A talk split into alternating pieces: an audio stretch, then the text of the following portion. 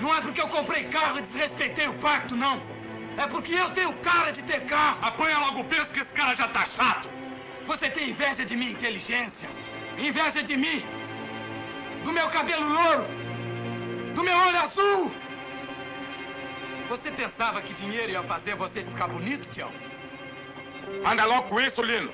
Como é que você queria ter mulheres como as minhas, Tião? Você é feio!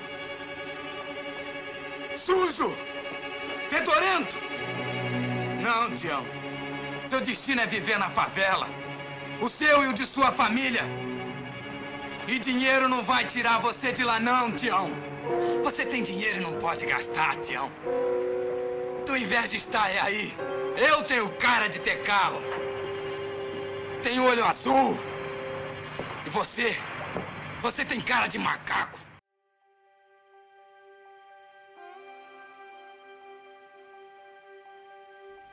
O preconceito racial está muito vinculado à ideia de estereótipo, ou seja, a criação de um vínculo entre a aparência e o conceito.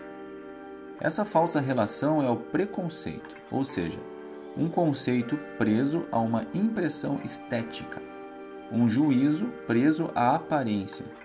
Por isso falamos que não basta a mulher de César ser honesta, deve parecer honesta.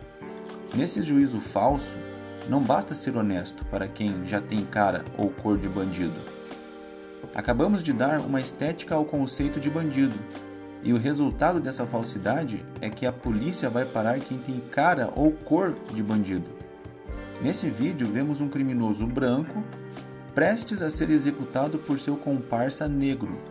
Embora iguais perante o crime, não serão iguais perante a lei e nem perante os conceitos sociais pois haverá conceitos estereotipados ou preconceitos quanto ao direito de gastar o dinheiro do roubo, onde o branco poderia comprar carros e mansões, mas o negro deveria continuar na favela para não levantar suspeitas.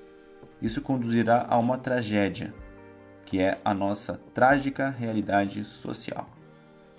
Vamos jogar dentro de um rio. Os peixes comer os olhos azul dele.